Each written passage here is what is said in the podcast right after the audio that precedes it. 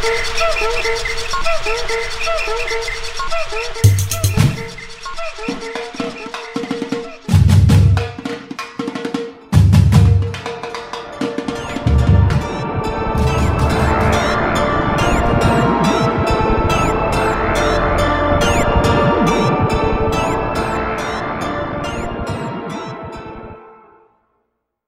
Meu nome é Natália Salazar. O meu nome é Mônica de Lima Knudsen. Eu sou a Renata Schmidt. E esse é o podcast Pátria Amada Criminal. Sejam bem-vindos. Bom, gente, então, é, nessas duas últimas semanas, então, vocês viram que a gente tá com cara nova, todas as mídias, so uh, todas as nossas redes sociais estão de cara nova.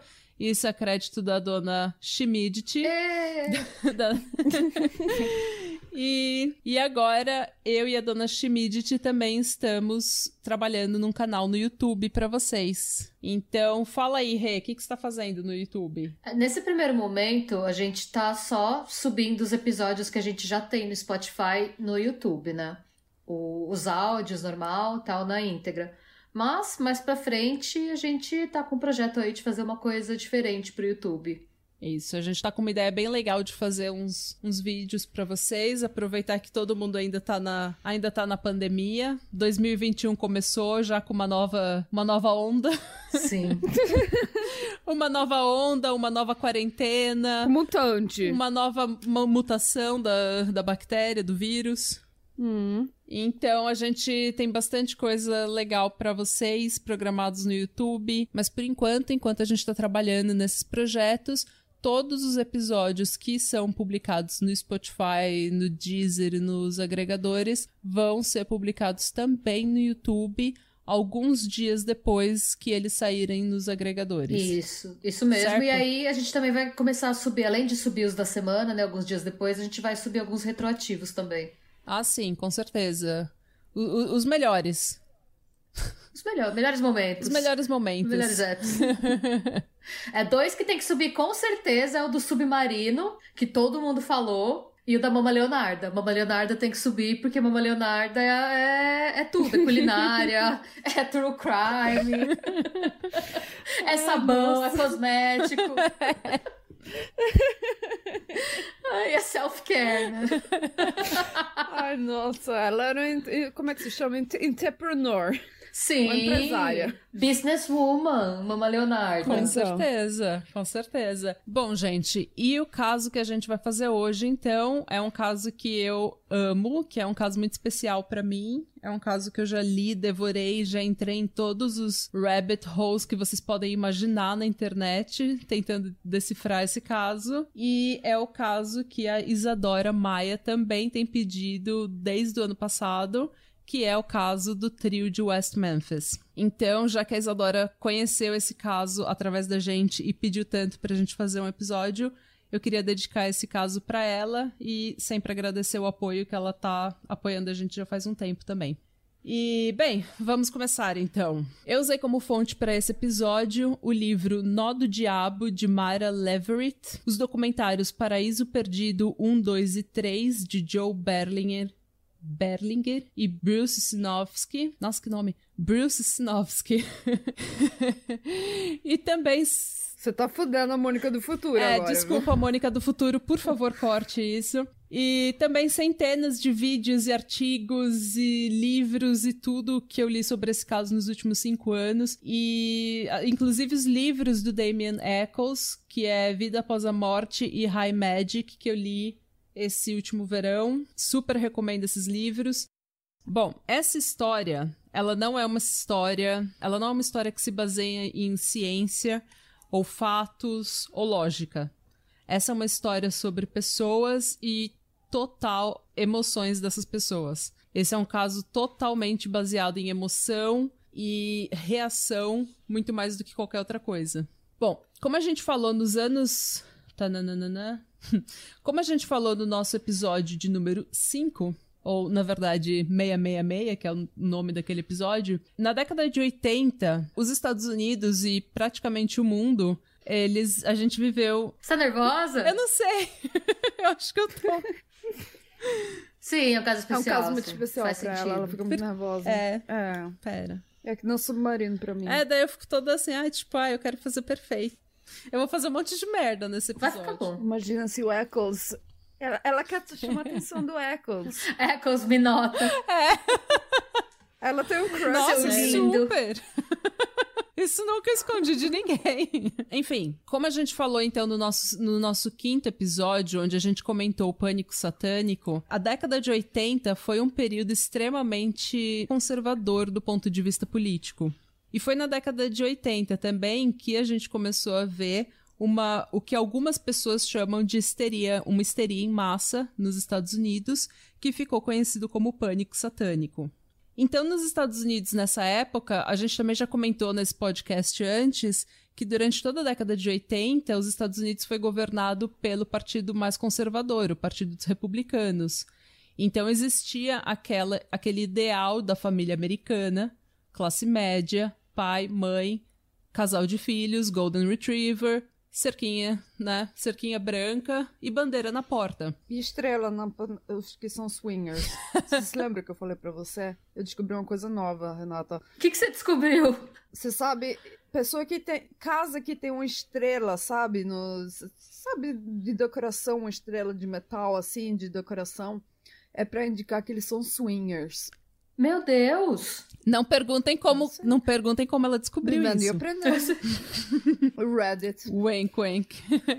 O buraco negro do Reddit. Mas então, então todo mundo que não se enquadrava nesse padrão acabava ficando um pouco de fora. A menos que você tivesse nas grandes cidades, você era totalmente, como que é o nome da palavra? Um outsider. É, ostracized, Ostracizado. ostracizado. Bom, em 1988, os Estados Unidos viu então na televisão, em todos os jornais, o Richard Ramirez, que era o Night Stalker, né, o perseguidor da noite, entrar no julgamento com um pentagrama tatuado na mão, falando que ele tinha matado 14 pessoas porque ele era satanista. E isso, obviamente, não ajudou as pessoas a ficarem mais calma em relação ao pânico satânico. E no país inteiro, todos os crimes que estavam acontecendo, que as pessoas não conseguiam, assim, entender como que um ser humano podia fazer, cometer aqueles crimes, elas começaram a atribuir a rituais satânicos.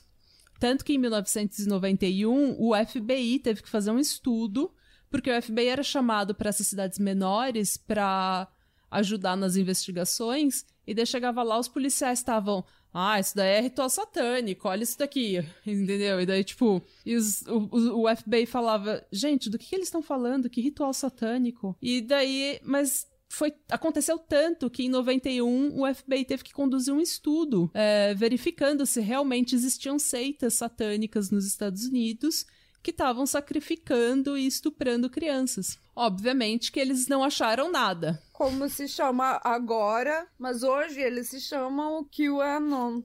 Nos Estados Unidos, dizendo que tem um monte de político que tá estuprando crianças e são satanistas. A mesma história. a se mesma história. É o mesmo perfil de gente, é o mesmo perfil de gente que acredita em todas as conspirações do mundo e vota no Trump.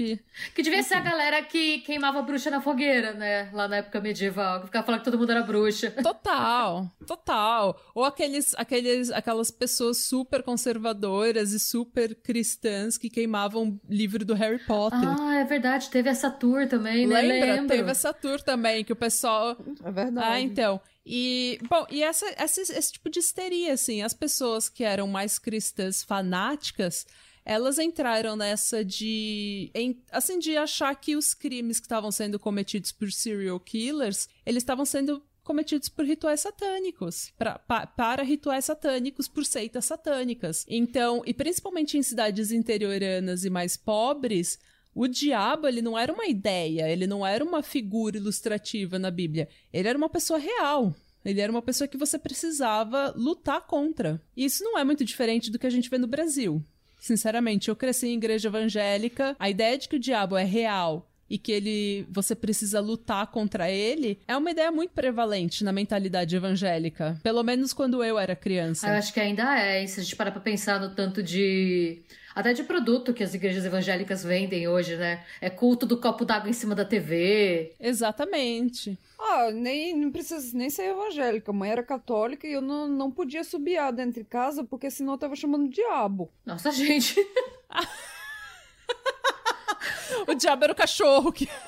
Então, ela, e eu tinha, sabe, eu na verdade tenho um talento muito grande, sei assobiar muito bem, mas eu tive, não, não pude, não, não, ela não deixou me assobiar porque eu tava chamando de diabo. Eu a Mônica podia nisso. ter sido uma assobiadora internacionalmente conhecida. Então. Famosíssima na Orquestra Internacional de Assovios. E a mãe dela podou não, esse sonho. Disso, ela que então, em vez disso, ela queria que eu fosse a princesa do chachado. o chachado era de Deus, o subiu não. É. Então, é. é assim, né? Princesinha do chachado. Então, religião matou meus sonhos. Não, e tipo, é, esse negócio do. que a Renata falou dos, dos pastores que vendem coisas na televisão, a década de 80, nos Estados Unidos, foi igual. Assim, era igual o que a gente vê no Brasil na, nas últimas décadas. Os televangelistas, eles passavam a tarde e a noite inteira em alguns canais pregando e falando que a gente precisava ser exorcizado do diabo e vendendo coisas e pedindo doação. Isso daí, isso tudo que acontece no Brasil que a gente vê, isso tudo aconteceu nos Estados Unidos. E você pode ir no YouTube e pesquisar evangelista americano ou televangelista e, meu, vai ver uma caralhada de coisa. E os programas da tarde, esses programas tipo Oprah, Heraldo, essas coisas assim, eles estavam total viciados nesse pânico satânico, porque isso dava uma audiência terrível, dava uma audiência incrível para eles. Então eles é, entrevistavam satanistas, entendeu? Ou a filha do Anton LaVey foi no, no, no programa do Heraldo lá, do, que chama Geraldo, né? E, meu, é, é ridículo, é ridículo. Mas, enfim, era, era o que tinha para aquele momento, né? E, e, assim, as bandas de rock daquela época, elas se aproveitaram imensamente desse pânico satânico. Tipo, o Kiss ganhou uma fortuna dizendo que eles eram satanistas. Entendeu? Tipo. Quem? O Kiss, a banda Kiss.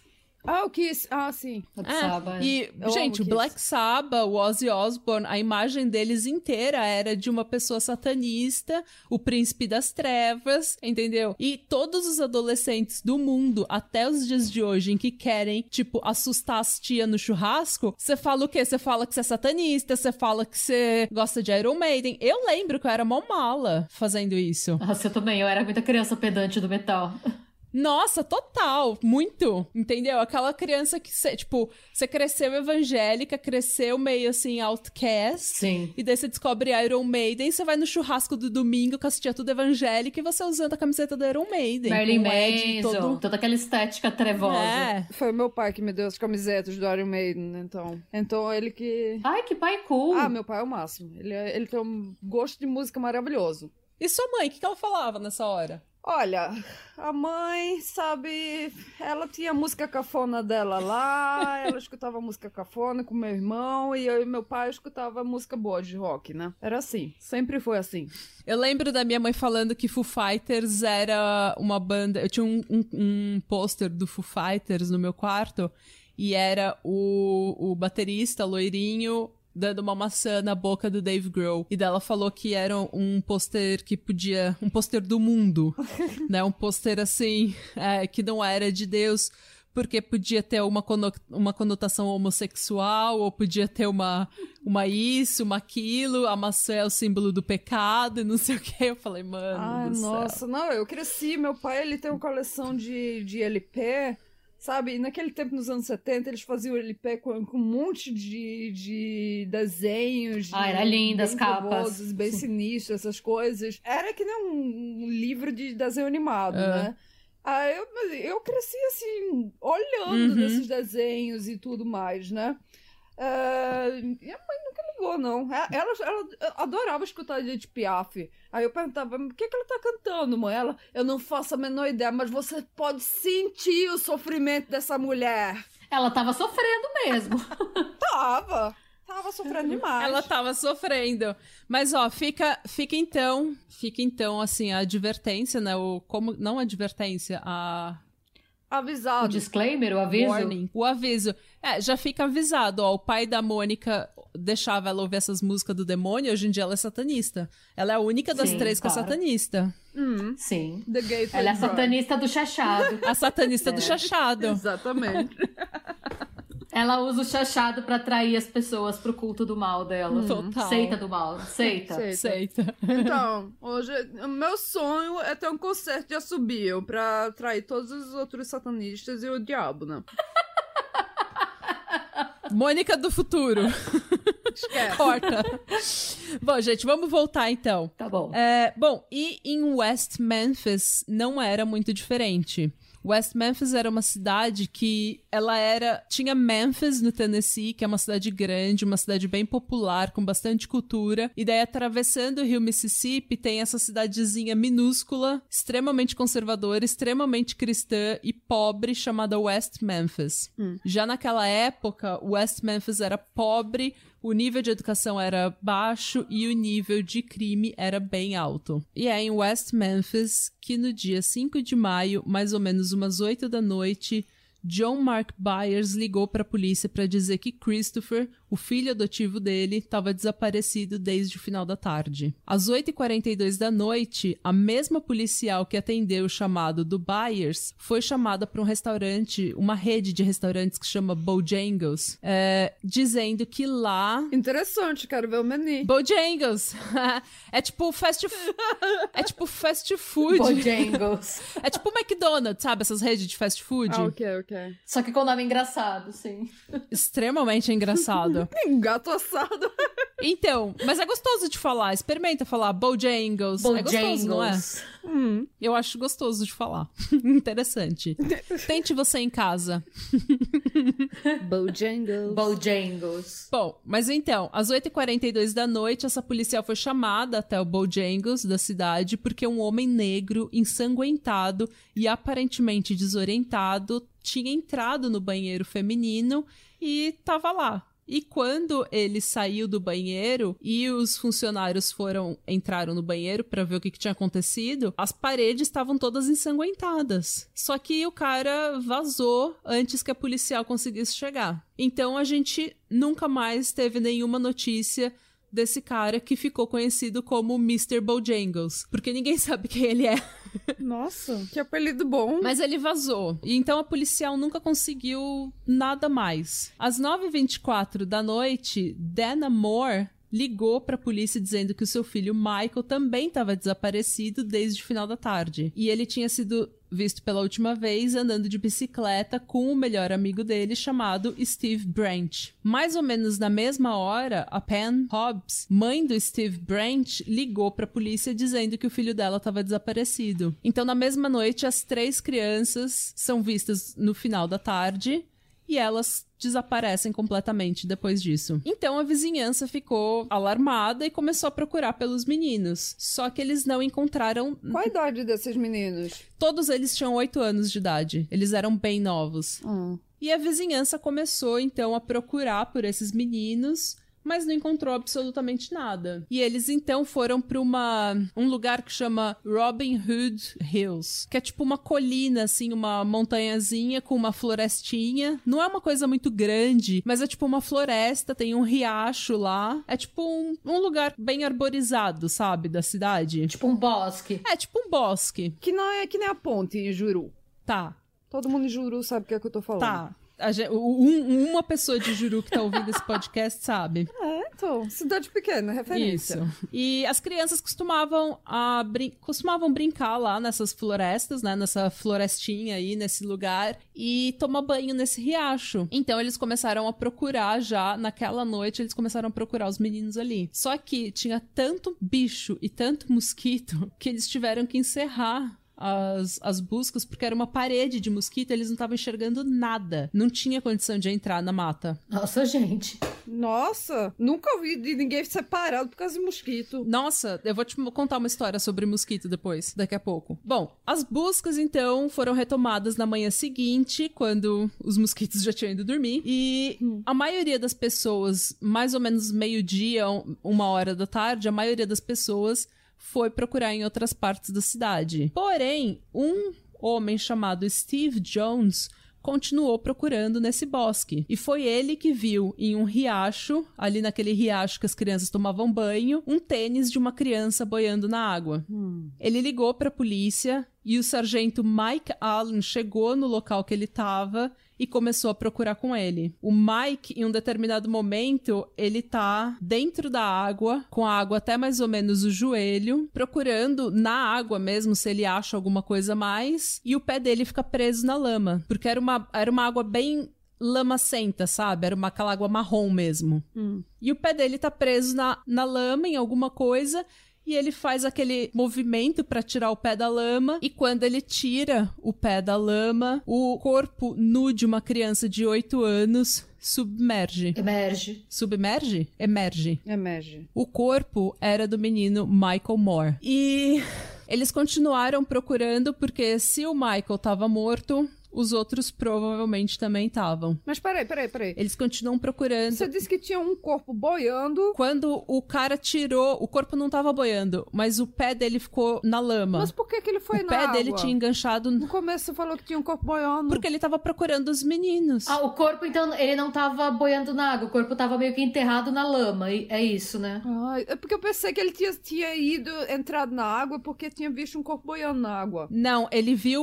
o, o Steve Jones viu o corpo, viu o sapato Ah. de uma criança boiando. Ah. Então eles entraram, o sargento Mike Allen entrou na água e ele tava com a água até o joelho, até a coxa mais ou menos, e foi tentar achar mais alguma roupa, alguma coisa da- das crianças. Ah. E foi quando o pé dele fica atolado na lama, em alguma coisa, e quando ele puxa, vem um corpo, emerge da água, e é o corpo do menino Michael Moore. Nossa. Eles continuaram procurando, e agora você tem um outro. Eles tinham um outro policial chamado Brian Reed, literalmente de quatro na lama, desesperado procurando alguma coisa, qualquer coisa. E o Reed, ele pegou, ele viu um pedaço de pau fincado na lama, tipo um galho grosso assim, fincado na lama. E ele ficou tentando tirar aquele pedaço de pau fincado na lama porque não era natural aquele aquele pedaço de pau tá fincado na lama. E quando ele puxou o pedaço de pau e, assim, soltou ele da lama, veio roupas e uma camiseta branca, assim. Veio camiseta branca de criança.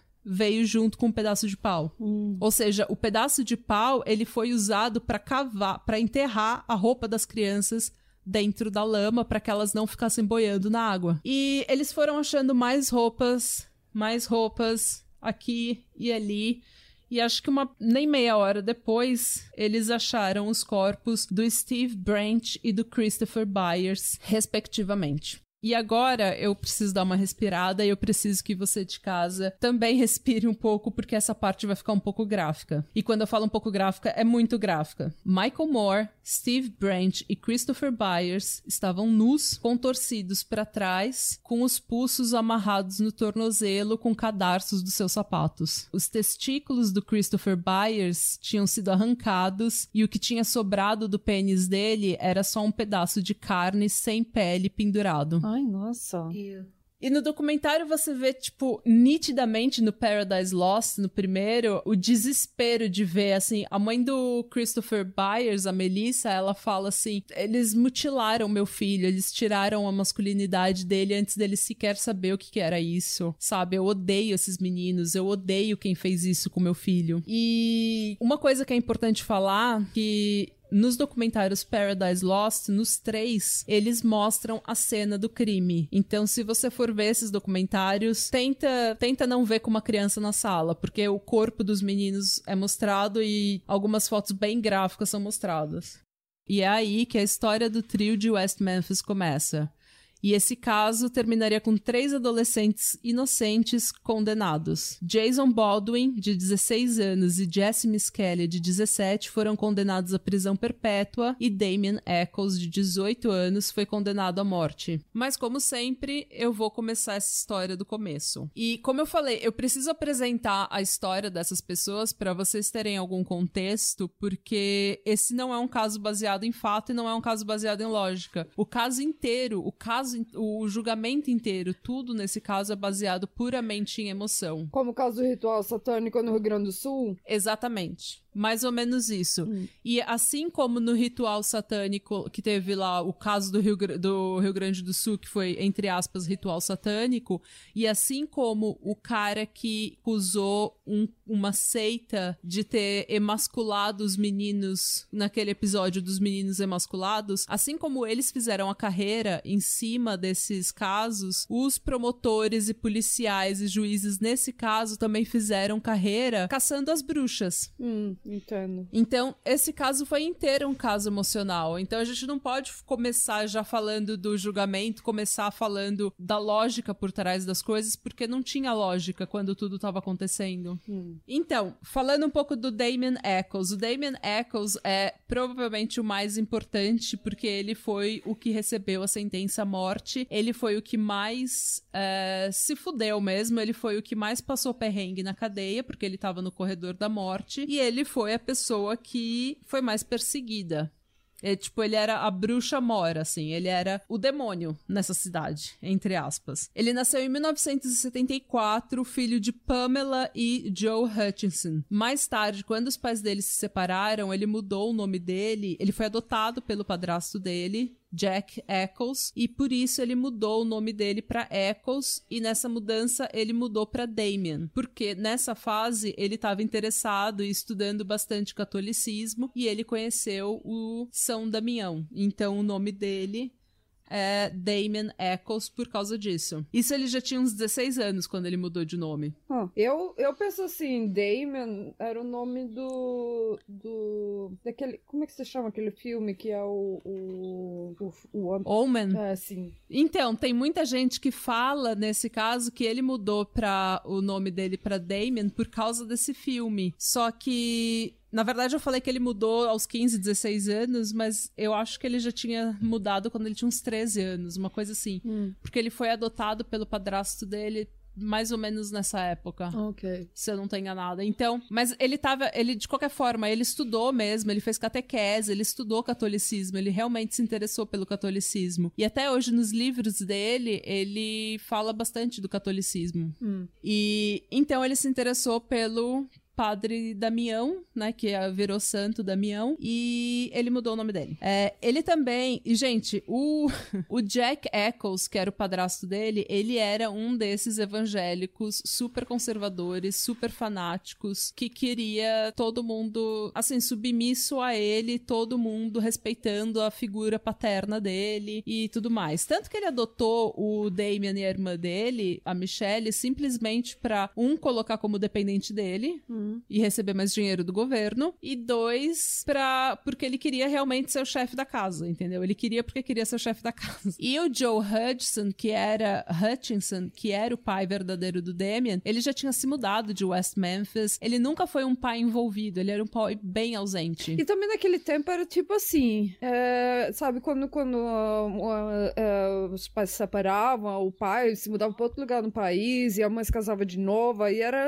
pai novo e não tinha nem contato. Não era tipo assim que ia todo, todo final de semana visitar o pai, passar o final de semana com o pai. Era assim. Aí depois que eles se separaram, você não via mais o pai. Era uma família diferente, família nova agora. Era bem por aí mesmo. E o que que aconteceu? É, ele também cresceu antes até do Jack Eccles é, chegar na vida dele. É, ele, o, o Damien ele cresceu com a avó dele e o vodrasto dele, né? Que era o namorado da avó dele. O avô dele era bem abusivo abusivo. Vodrasto.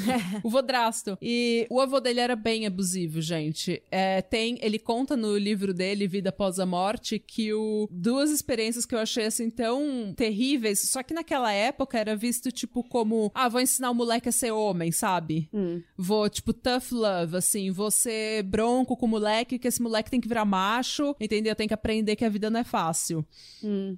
Então, e o Jack Eccles também era assim. Então, então as três figuras paternas que o Damien teve crescendo foi de um pai ausente, um padrasto grosseiro e um avô abusivo. E no, como eu tava falando no livro dele, ele conta dois episódios com o avô, um que o avô tava tomando cerveja assim na, na varanda da casa, sabe, no porte assim na frente da casa, e daí ele falou, Damien, o Damien devia ter uns, sei lá, 7, 8 anos. E daí o, o avô dele falou, Damien, vai lá e pega pega aquele pedaço de pau ali na, na estrada. E daí o Damien foi e pegou uma criança inocente, né? Tipo, não pensou nada demais.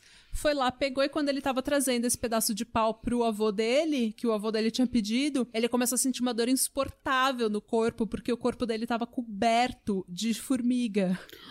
Ele não tinha. Ele, criança, ele criança não tinha visto que o, pau, o, pedaço de pau tava num formigueiro gigante e ele tava coberto de formiga, aquelas formigas vermelhas, queima mesmo, sabe? Fire ants. Nossa, que malícia. E ele começou a se debater, se debater e gritar, e a mãe dele foi pegar ele pra jogar ele na banheira, né? E dar um banho frio nele. E o avô dele só deu risada. Nossa. Hum. Mas é isso que eu tô falando, não é abuso, tipo, vou te bater, mas é aquele abuso, vou fazer esse moleque virar homem. Então era aquela coisa grosseira, sabe? Mais psicológica do Essa que tortura qualquer... psicológica. É, exatamente. Ah, que filho da puta! Muito. E tem um outro episódio que ele narra também, que o avô dele, ele juntava, assim, coletava coisa velha pra, pra vender. E daí um dia ele chegou em casa com dois com um, pa um, par de pé de pato. Só que não era um pé de pato profissional que era flexível e bom. Hum. É, era um pé de pato daquele assim, tipo, podre, duro, sabe? Que parecia um tijolo. E eles, nessa época, eles moravam num condomíniozinho, tipo um, sei lá, um motelzinho bosta, que tinha uma piscina, uma piscina largada que ninguém limpava, que ninguém nunca tinha limpado, era uma piscina com aquela água verde parada. E o avô dele pegou e falou: por que, que você não vai testar esses pés de pato na piscina? E o Damien, criança também, isso é tipo 9, 10 anos no máximo, o Damien vai testar o pé de pato e ele se joga na piscina e quando ele tá na piscina, ele consegue. Ele vê que o pé de pato é tão duro e tão pesado que ele não consegue. Ele não consegue boiar, ele não consegue nadar. Então ele vai indo pro fundo da piscina. E daí ele começa a se afogar e beber aquela água nojenta. Uh. Até que ele se debate o suficiente para chegar na escada. Isso tudo, a irmã mais nova dele e o avô dele estão do lado da piscina, vendo ele se debater, engolir aquela água, se afogar naquela água e não fazer nada. E daí quando ele saiu do, ele saiu do da piscina, ele vai falar com a mãe dele, a mãe dele fala: "Meu, não coloca esse pé de pato de novo". Nossa. E fim. E fim? Só isso. Tipo, o seu, o, o, seu, o avô do menino quase deixou o menino morrer. E ela, meu, não, não coloca esse pé de pato de novo. E o avô dele ainda reclamou que ele tava molhando o tapete da casa. Que filho da puta. Essa mãe parece ser bem ausente também, né? Não sei se é ela é uma mãe bem ausente. Tanto que, tipo, depois tem umas histórias aí com ela. E o Damien, eu acho que ele não tem muito, muita raiva dela ou coisa assim, mas eu acho que ele não tem mais. Ele não teve mais contato com a mãe dele depois que ele foi pra cadeia. Ou teve bem pouco, bem pouco contato com ela. É que ele é uma pessoa espiritualmente elevada. Porque. Nossa, total. Nossa, total. E isso é muito importante. O Damien sempre foi uma pessoa espiritualmente mais elevada. Não tem como negar. Ele era uma pessoa que ele nasceu numa cidade extremamente conservadora, extremamente cabeça fechada, extremamente preconceituosa e ele se interessou por catolicismo e ele se interessou por religiões pagãs, ele se interessou por Wicca, ele se interessava por poesia, ele se interessava por romances, entendeu? Ele lia tudo, tudo, tudo que colocasse na frente dele. Hum. Absolutamente tudo. Ele passava as tardes na biblioteca. E o motivo pelo qual ele lia tanto, que ele era tão desesperado para ler, é que ele queria literalmente fugir da realidade dele. Não só da realidade. Isso que eu, isso que eu tava pensando. Não, não, a pessoa quer se desconectar da, da realidade, foge, vai, sabe, cria um mundo dentro da sua cabeça onde você pode. E fugir. Tem uma cena no, no Fight Club que ele vai pro, pro lugar seguro dele, que é uma caverna de gelo. É tipo, muita gente. Eu, eu também fiz isso. Eu construí meu, meu lugar seguro, que era, que era minha caverna, onde eu podia me restruir dentro de mim mesma e fugir do, da, da realidade. Porque a realidade é muito, muito foda. Quando, de vez em quando a realidade é foda Hum, demais. sim. A pessoa não quer estar aqui. Não, e isso é muito importante nessa história, porque não só o Damien ele queria fazer esse mundo é, diferente, ele queria fugir não só da realidade dele dentro de casa, mas ele também tinha outras realidades que ele precisava esquecer. Uma delas era que o Damien e a família dele, gente, eles eram pobres de um jeito que você não imagina que exista nos Estados Unidos. Tipo, eles eram pobres, tanto que no livro ele fala, no livro dele, ele fala que às vezes ele tava comentando com os outros presos, assim, na, na cadeia, né? As condições que ele vivia e os presos que tinham nascido praticamente na favela achavam, meu, onde que você morava, mano? No Iraque, tipo, onde é que você morava? E porque assim, é, tem, um, tem uma hora que ele fala que um dos, dos presos estava falando que a vida nos projects era muito difícil. Projects é esses prédios, é, assim, projeto do governo, projeto de habitação do governo, tipo Singapura, CDHU. E tem uma hora que esse, esse preso tá falando, nossa, a vida nos projects era muito, era muito difícil. E ele, mano, muito difícil, você tinha água encanada, você tinha eletricidade, para de reclamar. É, não, mas é isso que eu também fico pensando. Ser pobre no Recife é diferente de ser pobre em Juru. Muita diferença, viu? Muita, muita diferença. É muita diferença. E aí, tá certo. Eu tenho, assim, que eu- a mãe me levava lá pra Juru e ela me mostrava, me mostrava o pessoal que não tinha, não tinha, não tinha banheiro em casa, não tinha Uhum. água, não tinha eletricidade, não tinha porra nenhuma. E, e ia na favela no Recife, É. mas só tinha televisão maior do que a gente. Desculpa, eu ia te perguntar, é porque Total, a mãe de- dele casou duas vezes e tal. Então, ninguém da família dele, pelo jeito, trabalhava? Ou eles eram pobres Hum. porque tinha, tipo, algum vício na família e todo o dinheiro ia pra sustentar o vício, ou não? Ou não se sabe? Ah, eu acho que eles não tinham nenhum vício. Eu acho que a mãe dele bebia, mas eu acho que ela nem bebia muito, assim. Eu acho que o problema mesmo era que a família não tinha educação, não tinha perspectiva nenhuma na vida e vivia de auxílio do governo mesmo. Tá, entendi. E o pai dele, quando o pai dele ainda estava na vida dele, quando eles ainda estavam casados, tem algumas histórias dele no livro falando: ah, meu pai foi buscar o paycheck, sabe? Foi buscar o cheque de salário. Então ele tinha algum emprego, mas era, acho que esses empregos bem informais, assim, sabe? Hum. E. Tananã, onde é que eu tô? Então, e tem uma história que ele fala que uma das casas que ele moravam. Tem duas coisas que é interessante que ele conta no livro dele, pra gente ver o quão pobre ele era. Uma das casas que ele morava era tipo um barraco, assim, de concreto no, no quintal da avó dele, ou no quintal de uma conhecida, e não tinha, não tinha aquecimento. Eles se mudaram pra lá porque tinha água encanada, mas não tinha aquecimento. Então a mãe dele ligava o forno do fogão e abria a porta. Nossa, que horror. E eles dormiam tudo amontoado pra conseguir, pra não congelar durante a noite. Mas e a conta elétrica? Nossa, muito terrível. Hum? A conta elétrica não Meu. falta, não? Porque a- eu, eu fico pensando aqui, aqui a janela aqui de casa, nessa casa velha de, de 870, a janela tudo fodida aqui, que a frieza entra tudo por tudo quanto é janela, a gente tem uma conta de eletricidade terrível. Será que não era fogão a gás? Pode ter sido, pode ter sido fogão a gás. Ah, O que é ainda pior, né? verdade. Que é um perigo, ainda é. né? pior. Porque pro negócio. É, é. é. E uma outra coisa que ele, que ele conta.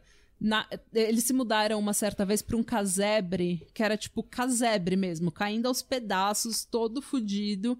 E era no meio do, nada, no meio do nada, era tipo no meio das lavouras, Hum. entendeu? Só passava o ônibus da escola, eu nem lembro como que ele. Faz tempo que eu li o livro, então eu não lembro como que eles iam pra escola, mas era no meio do nada. E os aviões passavam jogando pesticida nessas lavouras Ai, e eles respiravam tudo aquilo. Nossa, gente. Nossa. Então, tipo, o moleque, olha, ele era fudido, ele era fudido. Uma pessoa vivendo na favela de São Paulo tem mais estrutura que esse moleque, sério. Com certeza. Mas enfim, foi nessa fase aí de fugir dessa realidade que ele começou a ir pra biblioteca, inventar o próprio mundo, e na biblioteca ele começou a ler Stephen King. Ah, meu favorito, meu predileto. Ah, eu amo ele também. Amo, amo. Ele não sabe terminar os livros dele, ou os filmes, mas eu gosto também. Ah, eu adoro ele. Sempre gostei. Eu sempre fico desapontada. É ele, ele e o M. Night Shyamalan, eu sempre fico puta com os, com os final do, do- dos livros. Ah, não, mas, tudo o, bem, o Stephen filmes. King é melhor de livro. Ele não, não presta pra fazer filme das histórias dele, não. Já, já Nossa, pode isso. crer.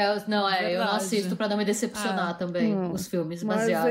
eu, eu comecei com Carrie quando eu era adolescente e continuo até hoje lendo. Carrie é maravilhoso. Ah, eu adoro. Então, e o Damien, engraçado você citar Carrie, porque ele era meio que a Carrie da escola. Nossa, pode crer, né? Hum, imagino mesmo. Porque você pode imaginar, ele lá, ele extremamente inteligente, enquanto as outras crianças eram, tipo. Basic. Basic bitch, sabe? Estavam vendo, sei lá, Cartoon Network, ele tava lendo Stephen King, entendeu? Hum. Então, ele já era, assim, bem avançado pra idade dele, ele já, ele já era bem maduro, bem avançado. Só que ele era pobre que nem a porra, entendeu? Com as roupas tudo, aquelas roupas de brechó. Ele nunca teve uma roupa nova. E ele tinha cabelo comprido. Então as crianças começaram a zoar com ele. Porque aquela, aquelas crianças que estavam crescendo numa cidade cristã conservadora no interior dos Estados Unidos na década de 80, elas estavam andando tipo de Ralph Lauren? Ralph. Lauren. Hum. Hã? Usando mullets. Você só era cool se você tivesse um mullet. Total, total mullet. E, meu, se você, se você for ver as fotos do Jason Baldwin, mano, mullet, Mullets. mullet de respeito, total, assim. O mullet dele é, é... It's a look, it's a look. Ah, Eu tinha mullet acidental na minha, na minha infância todinha. Minha mãe tinha um mullet quando eu Minha era mãe tinha jovem um mullet também. também, na infância. Ai, nossa. Ah, sempre tinha um acidente com o meu cabelo, aí tinha que, tinha que usar o mullet pra até meu cabelo crescer de novo. Um acidente. Essa...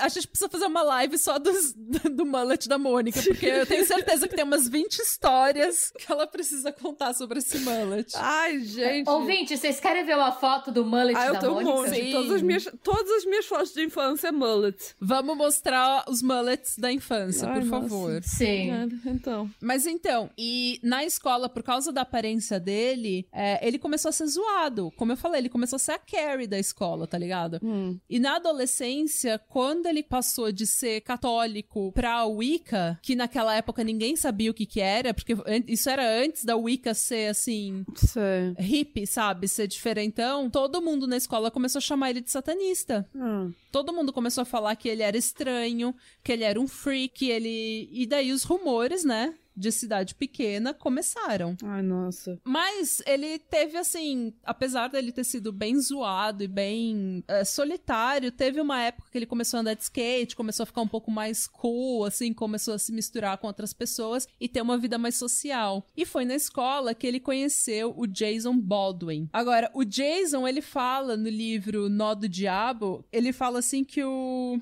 Ele foi chamado de satanista desde os 12 anos de idade. Nossa, gente. E, gente, o, o Jason, ele é uma criança. Até hoje ele é um adulto franzino, mas ele era uma criança franzina que nos, na- no, nos vídeos do julgamento você vê ele com 16 anos, parece que ele tem 12. Ai, nossa. E uma, tudo que você vê nele é o mullet. Mullets. E só que ele foi chamado de, de satanista desde os 12 anos, porque aos 12 anos ele começou a se interessar por rock. E ele começou a ouvir Metallica, Guns N' Roses, Ozzy Osbourne. E ele tinha essas camisetas tudo, sabe? De, das, das bandas. Hum. E isso, isso naquela época era tipo. Nossa, ele era o, o assustadorzinho da família, entendeu? Ele apavorava as tias da família, dizendo que ele era satanista.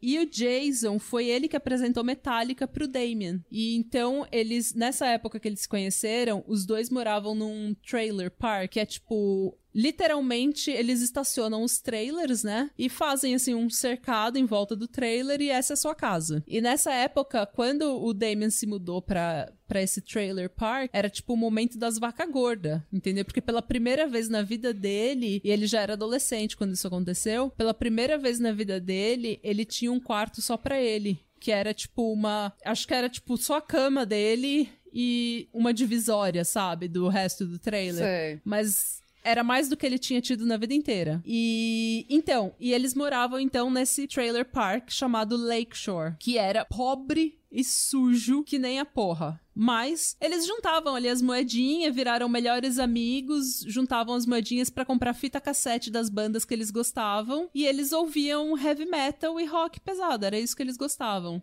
Então, o Jason, que já era visto como satanista, e o Damien, que já era visto como a Carrie da escola, né, o, o Freak, eles se juntaram, andavam todas sempre junto, então todo mundo todos os rumores que era sobre um passava pro outro. Não tinha distinção. Eles eram vistos como. Uma unidade. O clube do ursinho satanista. É. Os, tra- os trailer, os trailer Park Boys É, satanistas. mais ou menos isso, assim. Eles eram, tipo, se um tá envolvido. Ah, se, um, se um tá envolvido, o outro também tá. Era isso, esse era consenso, assim, na cidade. E o Jason, ele tinha pais divorciados, mas a mãe dele, o pai dele abandonou a família depois do divórcio, mas a mãe dele, aparentemente, era super, assim, era uma ótima mãe. Ela sempre foi super envolvida na vida dele e ela trabalhou bastante pra, pra dar de tudo, assim, pra ele, o melhor que ela podia. E mesmo ela sofrendo com uma depressão fodida, inclusive, ela sempre trabalhou e sempre tentou ajudar ele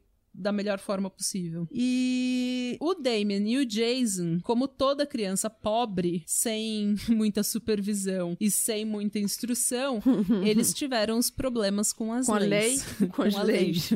da, da cidade. Com, com as autoridades. Com as autoridades, é. É, com a lei. Eles tiveram um problema com as autoridades. E o que que aconteceu? Tinha, nesse, perto desse trailer park do Lakeshore, tinha um prédio abandonado. E os adolescentes ali do Lakeshore estavam sempre ali nesse prédio fazendo porra nenhuma, entendeu? Estavam lá, tipo, hanging out, como todo adolescente que tá entediado faz. Acha um lugar e vai todo mundo pra lá. Quem é que, quem é que não. É, eu também me lembro de um monte de lugar abandonado que a gente achava e entrava e fi- ficava lá fazendo porra nenhuma, fazendo porcaria. A impressão que a gente bebia no estacionamento do supermercado. Classe. Do Covabra. Era, era o que tinha pra fazer. Entendeu? Então. Era mais ou menos isso. Eles iam pra lá, se catavam, faziam porra nenhuma, chutavam uma lata de refrigerante até em casa. Coisa de adolescente. Isso é antes da gente ter internet, gente. Isso é muito importante falar. hum, Eu me lembro. Então, um belo dia. Nossos ouvintes não se lembram, porque eles são tão novos, né? Mas eu me lembro. Tem, tem um povo da nossa cidade. Não tinha um nem povo. celular. Nossa, eu lembro quando eu tinha 15 anos, porque, né, eu era das trevas, eu ia super ser acusada de um crime que não cometi. A gente tomava vinho no supermercado, ali no estacionamento, escutando Slipknot no Discman. Nossa, no Disque Vem. No Discman, aquele CD, aquele, aquele CDzão, sabe, no Discman. Aí você tinha que trocar, a gente gastava uma fortuna em pilha, né? Porque você ficava o quê? Dava um rolê a pilha do Discman. Aí já começava a falhar, o CD começa a dar aquele, aquele- aqueles pulos, a pular. Eu lembro que. Eu lembro que na minha. Quando. eu- Sei lá quantos anos eu tinha, uns 16, 17 anos já. Assim, a, a, ostenta- a ostentação que você podia ter na escola era ter um Discman Sport que não pulava o CD, que ele dava estabilidade pro CD. Ah, sim. Eu tinha esse. Claro que você. A rica! Olha a que rica, né? pleiba. A rica, a criança rica. Ela, ele era até, sabe, branco. A mina que morava em Boa Viagem, claro que ela tinha um que não, não pulava o CD. É, não, o meu pulava super. O meu. É, Ó, pra vocês terem uma ideia, eu nem tinha um Discman, gente. Você tinha Walkman? Eu tinha um Walkman amarelo que meu avô tinha me dado quando eu tinha 10 anos. Ah, o Walkman era bom também, mas o Discman, só, a, a diferença era que o Discman você podia pular as faixas, isso era chique. Você não precisava ouvir na ordem, ou ficar tentando adiantar, né? Pra parar naquele trecho daquela música. Não. Eu, eu peguei a transição, eu tive os dois. Tanto que eu lembro que eu tive o Smells Like Teen Spirit do Nirvana em fita, e quando eu queria... Nossa. Quando eu queria ouvir Come As You Are, eu tinha que ficar achando o ponto certo da fita. Eu tentava contar no relógio os segundos pra ver quando que eu ia chegar. Era um sacrifício. A gente tinha que ter muito amor à música naquela época pra conseguir escutar as coisas. Ah, não. Tinha, faz... a gente fazia por amor. Gente, eu fazia fita, eu ficava escutando no rádio, aí ficava, sabe, com, com, com o dedo no botão pra gravar, aí sempre se ficava esperando. Será que agora vem uma música que vai dar pra gravar? Será que não dá? Quer dizer que todas as músicas né, nessa fita que eu fazia, tinha cortado o começo da música, porque eu tinha que escutar um pouquinho pra saber o que, era, o que se era pra gravar ou não. É porque também. Quer dizer que já começava um pouquinho já no começo. Porque também nas rádios, é, sempre quando você tava gravando assim, daí vinha o Jovem Pan 102,7. Daí estragava a sua gravação. Sim, as vinhetas. Cala a boca, filho da puta, eu tô gravando. Maldita vinheta da rádio, gente. É, é perrengue, gente, é perrengue. E não é nem chique. É, não. É só perrengue. É, mas então, vamos voltar. Bom, então, o Jason, um belo dia, ele tava lá nesse clubhouse deles, né? Nesse prédio abandonado. Ele mais dois moleque e passa a polícia e a polícia prende ele como invasão de privacidade privada, não? Propriedade privada, né? é, privacidade privada. Desculpa, Mônica do futuro corta. talvez, talvez, não prometo Des... nada. Eu tô bêbada, gente, desculpa. Ele pre... Eles prenderam os meninos alegando invasão de propriedade privada. E na época, o juiz do juizado de menores, John Flogman, é, ou não, tá errado, John Fogelman, Fogelman. Fogelman. Fogelman. Queria mandar os meninos. Não vou nem tentar. ele queria trein... ele queria mandar os meninos, tipo, pra uma training school, tipo uma semi-prisão pra adolescentes. Tipo uma fundação casa. Uhum. Só que a mãe do Jason falou: não, isso daí não é um absurdo. O moleque tava lá só, tipo, não tava fazendo nada de errado, não teve. Ele não roubou nada, então, não, não quero. E daí, por causa disso, ela teve que pagar uma multa de 450 dólares. Ouch. Nossa! Mano, que pra eles, naquela época. É muito dinheiro pra quem não tem. Mano, aquela, isso daí era o quê? Devia ser um, um mercado de dois meses. Mas então. E daí foi aí que a coisa começou a pegar. Hum. Por quê? O Jason ficou de liberdade condicional por dois anos, por causa desse, desse incidente aí. E toda semana ele tinha que se reportar, ele tinha que se apresentar para um,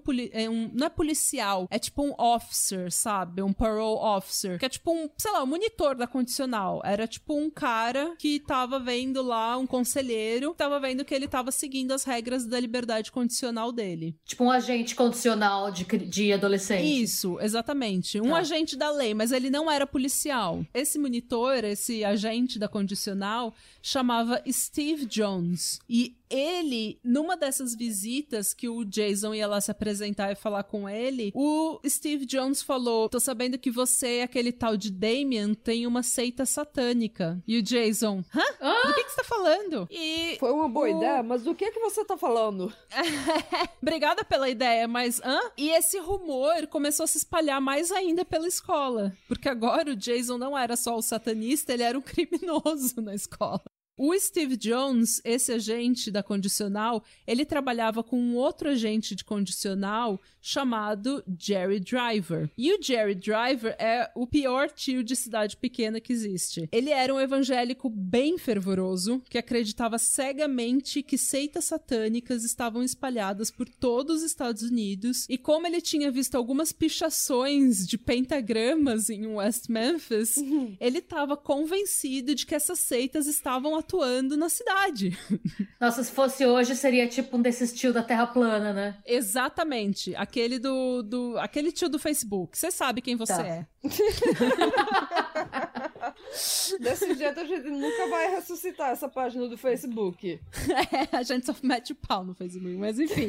gente, e o Jerry Driver, ele conhece. Ele, então, ele é assim, na cidade, ele era no departamento de polícia, ele era conhecido meio que o expert em coisas ocultas. Porque ele era todo ligado, então, que ele ia caçar Satanás. Ele tava, tipo, ele tava ligadão, assim, tipo, só esperando Satã aparecer na casa dele. Ele fez o curso de exorcismo, tava, sabe, no, no número direto Mano, pra ligar, liga pra ele. Aí ele vem. Ele tava pronto. Quando você tiver demônio, quem é que você vai ligar? Liga pro liga Jerry. pro Jerry. Ele tava pronto pra matar o diabo ali com as próprias mãos. Ele tava louco pra que acontecesse alguma coisa na vida dele. Nossa. Ele conheceu o tal do Damien Eccles porque o Damien começou a namorar uma mina chamada Diana. E como todo adolescente, ele e a Diana achavam que eles eram o amor da vida do outro. E era aquela, aquele romance dramático. Eu morreria por você, você é minha alma gêmea. Sabe, aquela coisa de adolescente. É...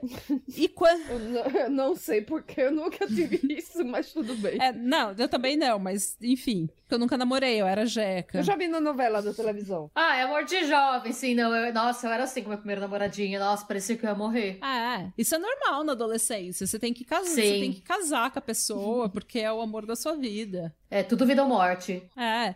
E não era diferente com o Damien, né? Principalmente que ele era essa pessoa intensa, sabe? Que lia Edgar Allan Poe e estudava poesia, escrevia poesia, que devia ser uma bosta as poesias que ele escrevia naquela época.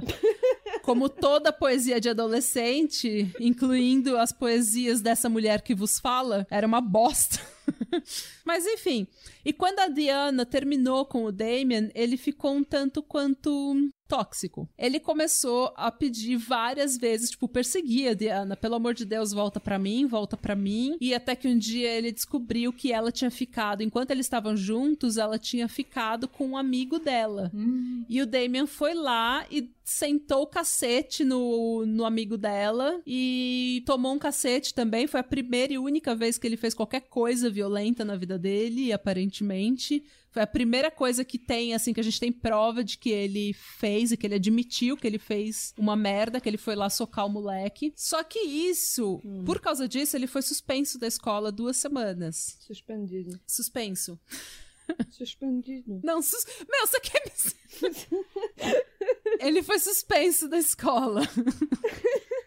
Aí vem a Mônica no fundo de novo. Suspendido. Mônica. Um suspiro do mal. No... Mônica Suspendido. do futuro, suspendido. Eu vou estar lá dormindo hoje à noite, ela chega da minha orelha, suspendida. A voz do além. Mas então, e daí, o que, que aconteceu? Ah, os pais da Diana, então, eles falaram: Meu, você não pode mais namorar esse Damien, a gente não quer mais esse menino. Esse menino é neurótico, louco, esquizofrênico, e fizeram um auê. E a mãe dela ligou pra polícia e falou: Olha, vocês têm. Eu tô com medo que esse menino vai fazer alguma coisa com a minha filha. E a polícia foi lá falar com o Damien, nada aconteceu. Enfim, eles só falaram: Ó, para de perseguir a menina. Só que, um mês depois da briga, ele e a Diana voltaram. E eles, porque os pais dele ainda não queriam aceitar. Os pais dela ainda não queriam aceitar o namoro, eles resolveram fugir. Boa ideia. E como eles não tinham. É, uma ótima ideia. Dois adolescentes fugindo. Vou fugir pra E onde? como eles não tinham- prédio abandonado. Não tinha dinheiro. Pois é, porque nem carro ele tinha, ele não sabia dirigir, não tinha dinheiro, não tinha porra de nenhuma. bicicleta. Não tinha porra nenhuma. E ele de skateboard e ele ela na bicicleta. Mas enfim, a mãe dela ligou então pra polícia e falou: olha, eles vão fugir, ele, esse, esse menino tá com a minha filha, eu não sei onde é que ela tá. Até que a polícia encontrou os dois num trailer abandonado, transando. Ok. E por causa disso, Quem é que foi preso e por quê? a polícia então prendeu o Damien e a Diana por invasão de propriedade privada e atentado ao pudor. Explica isso. Mas atentado ao pudor, por quê? Eles estavam fechados, transando? Porque eles estavam transando e ele, a, a Di- e- o Damien, nessa época, já tinha, é, já tinha 18 anos, eu acho. Não, não, ele não tinha. Mas atentado ao pudor, não seria se eles estivessem, tipo, transando em público? Então, foi tipo isso, é sexual misconduct. Estados Unidos é muito esquisito. Nossa, viu? gente. Tipo, o policial entrou porque quis, viu porque quis. Ah, não, Ninguém. mas isso é típico dos Estados Unidos. Eles têm umas, umas coisas de, de. umas leis de sexo que são. É, sabe, verdade. ninguém entende, que eles sabem muito aberto É. pra, pra interpretação. É porque eles estavam transando, eles estavam transando num trailer que não era deles. Ok. Então tá, né? Mas enfim, isso levou o quê? Fez com que o. Isso fez com que o Damien então ficasse em liberdade condicional. Ele não já tava com liberdade condicional? É, isso que eu ia perguntar. Ou foi só o outro menino que ficou Não, o incondicional? Jason. Ele não tava com o Jason quando o Jason foi preso. Ah, eu achei que tava os dois, tá todo mundo da Não, foi o Jason e outros meninos. Então, por causa disso, o Damien foi levado pra uma prisão juvenil, tipo a FEBEM, né, a Fundação Casa, e aparentemente, né, nesse lugar rolou um boato que ele teria dito pro pessoal lá que ele e a Diana iam ter um filho e eles iam sacrificar pro diabo. Quê? É, esses rumores de cadeia que aparecem quando o caso, todo mundo já sabe que ele foi acusado de satanismo, daí todo mundo tem um rumor sobre ele, entendeu? Eu acho que essa galera deve achar. Porque não é, assim que que funciona. a galera deve achar que o diabo é desocupado, né? Você acha que realmente o diabo tá lá de boa? O que, que eu vou fazer? Deixa eu ir lá pra West Memphis, no cu do mundo, um lugar com o qual ninguém se importa. Pra falar com três adolescentes, mas tudo Três- bem. e falar com três adolescentes desenhador de pentagrama nos muros. É isso que eu estou Isso. fazendo. Exatamente. olha, como, olha como eu sou mal. Depois disso, foi que o, o Damien foi liberado, então, pra uma prisão, uma liberdade condicional. E o Jerry Driver era o agente da condicional dele. O exorcista aqui tá, tá morrendo de vontade de, de matar um demônio. O fiscal do senhor. Isso. o fiscal do Senhor Jesus Cristo. Mas por causa daquele rumor de que o Damien era satanista e que o Damien e a Diana iam ter um filho pra sacrificar para pro diabo, o Jerry Driver convenceu, falou que o que o Damien não podia estar em liberdade, que ele precisava de um tratamento psiquiátrico. Então ele levou o Damien para um hospital psiquiátrico. Nossa, que à frente, né? Eles, eles tinham muito mais poder do que eu imaginava que eles teriam, na verdade. Só que existe uma série de abusos de poder nesse caso. E é, isso daí é uma coisa. Essa, esse é um exemplo clássico. Agora eu pensei um pouco errado, porque eu tava pensando que ele ia levar ele pra fazer terapia, que ia ajudar ele. Só que eu esqueci como é que era um hospital psiquiátrico naquele tempo. Não Exatamente. tinha nada a ver Não, com é. terapia. Mas. O... Três semanas depois, o Damien saiu do hospital com uma receita para um antidepressivo e ele foi declarado não perigoso. E nos, do- nos documentos, né, conta que ele não era satanista, mas que ele definitivamente estava interessado em religiões pagãs e Wicca, especialmente. Quando ele saiu do hospital, ele, a mãe dele e a irmã foram pro Oregon, porque a mãe dele se cansou do Jack Eccles e voltou pro pai dele. Justo. Ai, nossa. O Jerry Driver, não satisfeito que o Damien Eccles não estava mais em West Memphis, ele ligou para a polícia do Oregon e falou que um menino satanista e problemático estava se mudando para a cidade de Aloha. Nossa, gente, isso é tipo assédio. Muito assédio. Esse menino foi assediado de todas as formas. Ele foi atordoado, perseguido mesmo por esse Jerry Driver. O Jerry Driver estava obcecado com a ideia de que ele era satanista e de que ele tinha uma seita e que ele precisava limpar as ruas de West Memphis. Então, no, no Oregon, o Damien tá lá então. No Oregon, acabou de sair de um hospital psiquiátrico. Ele tá tomando antidepressivo. Ele deixou pra trás o, a Diana, que é a mulher da vida dele nesse momento. Hum, O melhor amigo dele, que é o Jason Baldwin. hum. É, ele não tá estudando, ele saiu da escola e ele começa a entrar legal em depressão. Hum. E os pais dele, ausentes e brigando o tempo todo e nada dando certo, o Damien começou a ficar extremamente instável, o que todo adolescente já é de natureza. Hum. Ele tava puto, tava irritado. E eu sei que deu uma briga lá com os pais dele. Todo mundo começou a gritar. E os pais dele ligaram pra polícia dizendo que o filho deles era uma pessoa perigosa, que eles não queriam o filho dentro de casa mais. Nossa, gente. Exatamente. E a polícia do, dessa cidade Aloha, no Oregon, que tinha recebido a ligação do Jerry Driver, eles não tinham dado muita importância. Só que quando eles receberam a ligação dos pais do Damien, eles foram pegar os pais do o Damien e ele foi mais uma vez levado para um hospital psiquiátrico para fazer terapia. Coitado. E daí, no hospital psiquiátrico, cara, o psiquiatra falou com o Damien e ele tava bem, ele tava calmo, não tinha absolutamente nenhum problema com esse menino. É, ele negou as acusações que a mãe dele tinha feito contra ele, que ela falou que ele tinha falado que ia matar ela e que ele tinha ameaçado o pai dele também. Ele negou isso, ele negou que ele fosse satanista. Porque nessa época, gente, a mãe dele começou a acreditar que o filho era satanista, porque ela também era uma dessas pessoas conservadoras, é, sem educação, sem perspectiva, que tinha vivido a vida inteira dela na pobreza, sem escola. Então, ela acreditou, tem um policial, um agente de condicional, perseguindo seu filho, falando por A mais B que ele é um satanista, você começa a acreditar. Hum. E, mas enfim, no hospital psiquiátrico, ele falou que ele queria voltar pro Arkansas, pro Arkansas, e que ele não queria mais ficar no Oregon. E daí o psiquiatra falou: "Ah, eu acho bom. Eu acho que isso vai ser positivo para você porque você tá com quase 18 anos. Então vai". E quando o Damien voltou para West Memphis, Arkansas, quem que tava esperando ele no ônibus, no- na estação de ônibus? Jerry, Jerry, Jerry. Jerry Driver, o fiscal do senhor. Porque o hospital, porque a polícia do Oregon falou: olha, esse fulano aí que você tá todo preocupado, ele tá voltando pro Arkansas. Vou, vou, vou juntar meus espetos, minhas balas de, de prata, vou, vou.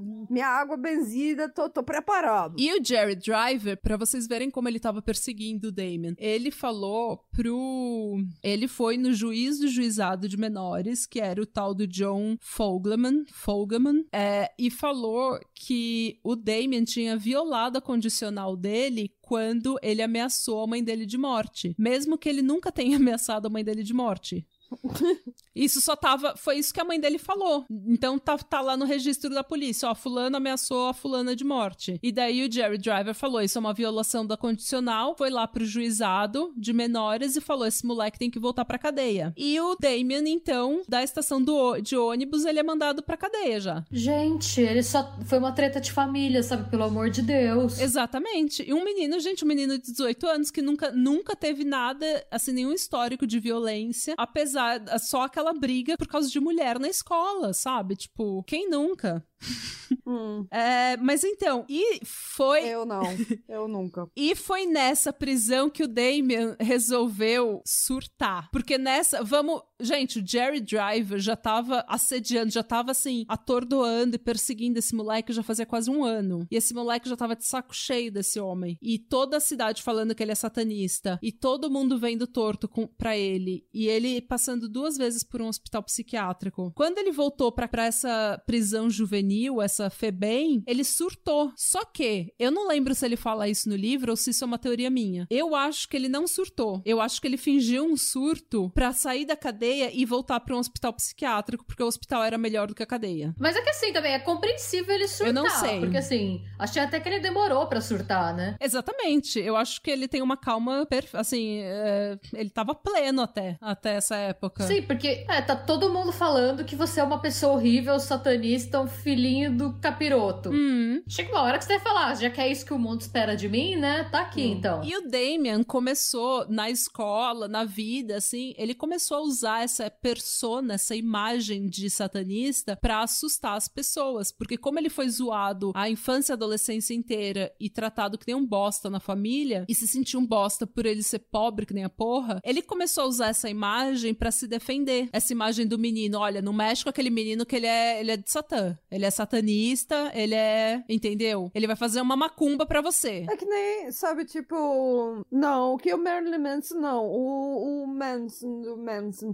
o. Ah, o Charles mesmo? Charles Manson? Charles Manson? Ah, é o Charles Manson, ele. Mas ele também, ele cresceu, sabe, tipo, e. e como é que se chama? Quando você é menor de idade e vai pra, pra instituição cri- criminal. E ele era bem pequenininho e ele era muito abusado, mas com o tempo ele, sabe, ele se comportava super mal e, eh, sabe, dava uns surtos nele e ele e era assim, pra ele que ele queria, sabe, ser o, cara mais doido lá pra ninguém mexer com ele, pra eles pararem de mexer com ele. Quer dizer que ele ficou super violento, super agressivo, tudo, sabe, tudo que ele podia fazer pra, pra criar essa imagem que ele era um porra louca. Foi isso que o Damien fez também. Ele falou: Ó, vocês estão me chamando de satanista, zoando que eu sou pobre, zoando que eu sou isso, zoando que eu sou aquilo, então é isso aí que eu vou ser também. Hum. E, mas então, nessa cadeia, como eu falei, ele surtou. E eu acho que assumindo essa persona ou querendo ser visto como uma pessoa mais perigosa do que ele era pra se defender na cadeia, Hum. Hum. Teve um moleque no. Eles estavam assim na sala comum, não sei se era na sala ou no... na cantina da... lá do... no refeitório da... da cadeia. E um adolescente cortou o braço. E o Damien, doido de pedra, vai lá, cata o braço do moleque e começa a chupar o sangue da ferida do moleque. Nossa! Total, ele surtou. Só que assim, como eu falei, eu acho que ele fez isso, um para mostrar que ele era um filho, sabe, que ele era, tipo, não mexe comigo, eu tô na cadeia, mas não mexe comigo.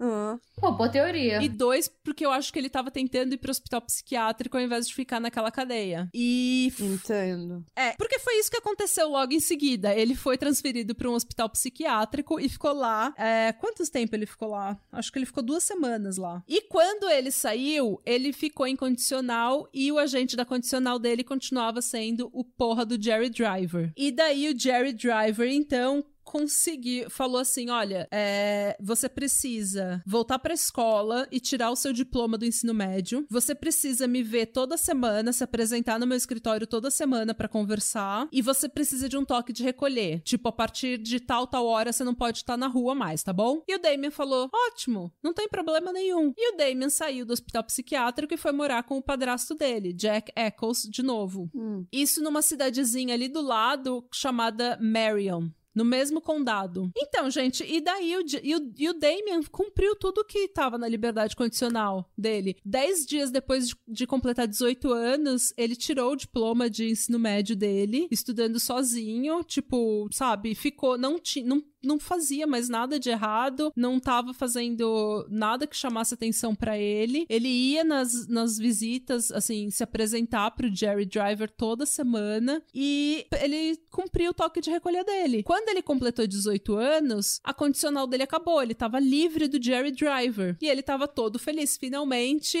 liberdade. Porém, contudo, no entanto, o Jerry Driver não tava satisfeito ainda. Ele não queria perder o Damien, porque o Damien era o capeta. E o Jerry Driver tava louco para lutar com o capeta. Então, o tal do Jerry Driver, assim que ele começou a ouvir do desaparecimento dos meninos, assim que ele ficou sabendo da morte dos meninos, do Christopher, do Michael e do Steve, ele pensou imediatamente no Damien Eccles e ele pensou imediatamente que esses assassinatos foram resultados de um ritual de uma seita satânica. E a caça das bruxas, então, a caça às bruxas começou. Esses episódios vão ficar bem longos. Mas é muita coisa. Então, tem muita nuance nessa história, e por isso que eu acho legal de falar é porque essa, essas nuances, hum. elas são nuances que podem afetar qualquer pessoa. Rico, pobre, qualquer pessoa. Quando você tem preconceito, quando você tem emoções hum. lidando, assim, é, direcionando um caso, pessoas de qualquer, de qualquer classe social, de qualquer raça vão ser afetadas. Algumas mais que as outras, né? Mas vamos chegar lá. Hum. é, bom, então, o pai, depois que as crianças foram descobertas, nessa época então, o, o Damien estava morando com o Jack Eccles e a cidade ficou sabendo da morte dos três meninos e ficou sabendo que os três foram encontrados nus e que o Christopher Byers tinha sido mutilado. O pênis e os testículos tinham sido mutilados. E isso chocou muito a cidade. Todo mundo ficou desesperado. E o Jerry Driver sabia quem era. Sabia que era o Damien, sabia que era o Jason, porque eles eram satanistas. Sim. Essa era a explicação. Ele já, na hora, ele sabia, ele já tinha resolvido o caso na cabeça dele entendeu? E ele não sendo policial, ele não tinha autoridade, mas ele ia contaminar o caso inteiro até que todo mundo soubesse que esse era o approach que eles tinham que seguir, que esse essa era a única explicação para os assassinatos. Todo mundo esqueceu aquele Mr. Uh... Hum? Como é que se chama o nome do restaurante? Ah, o cara lá, o cara sangrando. É, até agora eu tô me lembrando como é, como é que ele se esquece do cara cheio de sangue. Meu bem, o Mr. Bojangles foi completamente esquecido, ignorado. Sabe o que eu acho bizarro também? É que assim, pelo que você descreveu da cena do crime, não tem nenhum elemento ritualístico, nem nada que indique nenhum tipo de ritual satânico. Assim, me pareceu muito. Nem o ritual, hum. ponto, sabe? Me pareceu muito mais um crime de um predador sexual do que um crime envolvendo qualquer tipo de seita, religião ou whatever. Não tinha nada. Não, não existia nada na, na história, na cidade. Não tem nada que fale de ritual. Nessa cidade inteira não tinha nada. Tinha uns pentagrama pichado numa ponte. Tipo, sabe? É, mas enfim. Com certeza, com, com os desenhos de, um, de uns pênis e um, sabe, um telefone, número de telefone de alguém. Tipo aquelas, aquelas pichação de banheiro. número se você quiser se divertir. Call for a good time. É, É. aquelas pichação de, de banheiro, que é aquele. co- Como que é o nome? É, é, co- tem um poema que é muito clássico de pichação de banheiro, peraí. A solidão no banheiro é uma tristeza profunda. A merda quando bate na água, a água vem e bate na bunda. Meu Deus! Nossa! A poesia! Embaixo disso, li- ligue pro Jerry se quiser diversão. Vocês viram quando saiu é, uma lista dos banheiros? Não! Não! Saiu faz um tempo uma lista dos melhores banheiros de São Paulo pra você conseguir fazer sexo se você é gay. Chamaram de a lista do banheirão. E o banheiro, o melhor banheiro pra você fazer sexo se você for homossexual, se você quiser transar outro cara, Nossa! é o banheiro do McDonald's da Brigadeiro, aparentemente. Ai, nossa! Sério.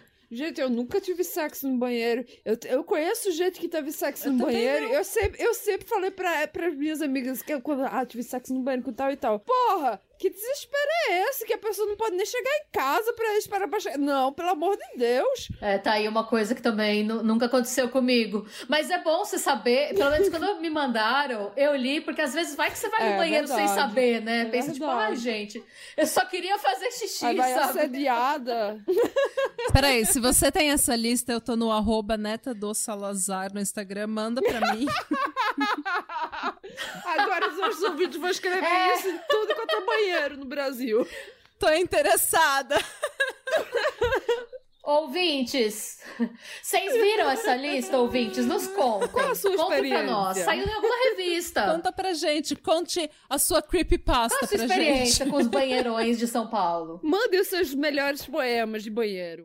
Bom, no terceiro dia, depois que os corpos dos meninos foram tirados da lama, então, daquela água lamacenta, é, antes da autópsia chegar, o detetive do caso, o detetive responsável pelo caso, chamado Gary Gitchell, ele recebeu um relatório com informação de que o departamento dele tinha questionado uma pessoa que tinha visto dois homens negros e um branco saindo do Robin Hood Hills. Saindo daquele bosque onde os meninos foram, encontra- foram encontrados.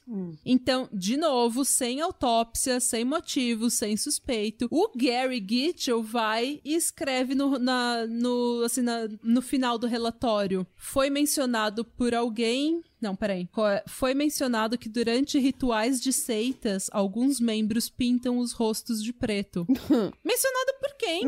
Aonde? Da onde? Não, eles, Do eles pintam de branco pra ficar parecendo um cadáver, não de preto. Pois é, Que nem o Death fez no. no... Mônica, isso não existe, Mônica. Ninguém existe. Não, mas é- se, se, Isso não existe, sabe? Isso daí, da onde eles tiraram isso? do cu. Isso, eu acho que isso daí foi contaminação.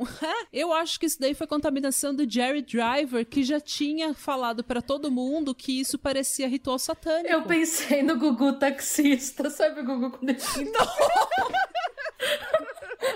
quando o Gugu pinta a cara de O Gugu, o Gugu fazia blackface. Hoje não ia voar, não, viu? Pensei no Gugu satanista. Gente, lembra quando. Vocês lembram uma coisa muito. Fazendo um sidebar total.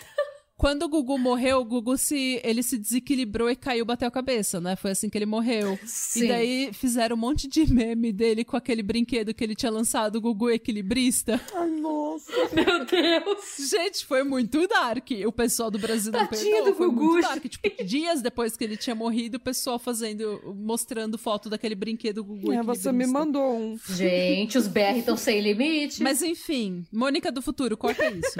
Respeitar o Gugu. Corta o Não Gugu. vamos lembrar do Gugu com blackface. Não, não vamos lembrar do Gugu. Desculpa é que eu lembrei. Vamos. E aí eu comecei a rir. Aí vocês estavam discutindo. Eu pensei, deixa eu explicar. Senão elas não vão entender. Elas acham que eu tô rindo da desgraça dos outros, né? Gente, mas vamos lá então. Vamos lá, vamos lá. Tá bom, foco, desculpa. Sem Gugu Blackface nessa conversa. Então, nisso, o Steve Jones, que era o policial, o agente da condicional do Jason, e um policial chamado James Sudbury foram falar com o Damien. Da onde por quê? Porque o Jerry Driver já tinha falado para todo mundo que ele era satanista. Inclusive o Steve Jones, que trabalhava com ele. Então, e no terceiro dia, os policiais Shane Griffin e Bill Durham foram falar com o Jason, que também estava morando em Marion, ali perto do Damien. Quando eles chegaram lá, o Damien e a namorada dele na época, Domini, também estavam lá com o Jason. Os três saíram pro quintal para falar com os policiais e eles disseram que na noite do dia 5 de maio eles estavam na casa casa, eles tinham ido pra casa do, do tio do Jason cortar a grama. Hum, hum. E depois a mãe deles, ou o pai deles, tinha, do Damien, tinha pegado eles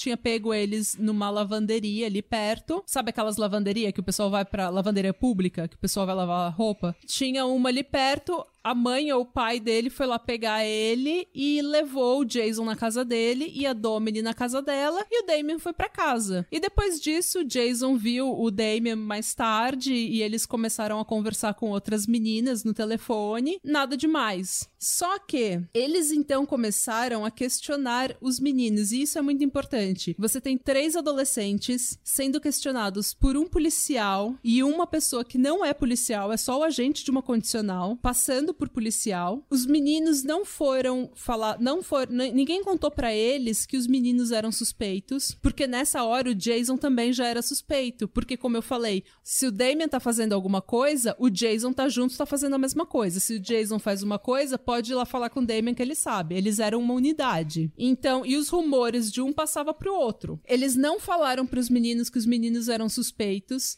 Eles não leram os Miranda Rights dos meninos, que é quando o policial chega e fala: você tem o direito de se manter em silêncio, tudo que você pode vai ser usado contra você, pode ser usado contra você no julgamento. Eles nunca leram isso para os meninos.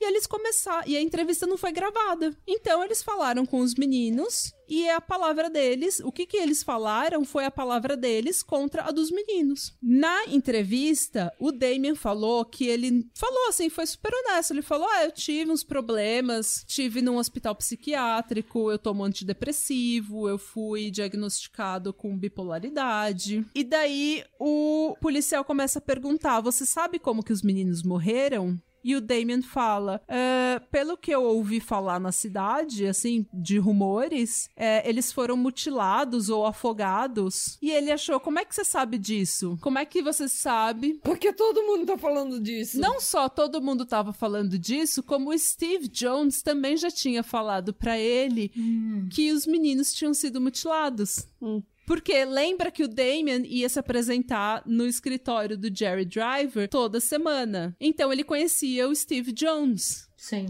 E que trabalhava com o, o Jerry Driver. Então, hum. uma vez, acho, não lembro o que, que o Damien estava fazendo, eu sei que o Steve Jones falou: Oh, por que, que eu nunca mais te vi? Daí ele: Ah, porque eu não tô mais em liberdade condicional, eu já completei 18 anos. Daí ele começou a conversar com o Damien e contou detalhes do caso. Tudo bom? Que nem. Olha, que filho da puta! Que nem era para ele tá sabendo, porque o Gary Gitchell, que era o detetive responsável, mandou todo mundo calar a boca. Porque eles precisavam que o próprio. Eles precisavam saber quem o assassino era e só o assassino teria detalhes do caso. Isso é uma prática comum da é, polícia. É comum, é. a polícia é muito comum. Eles, eh, eles não divulgam todos os detalhes do os detalhes, sim. Pra, pra poder provar que, a, que uma pessoa que confessa é, na verdade, culpada do crime. Exatamente.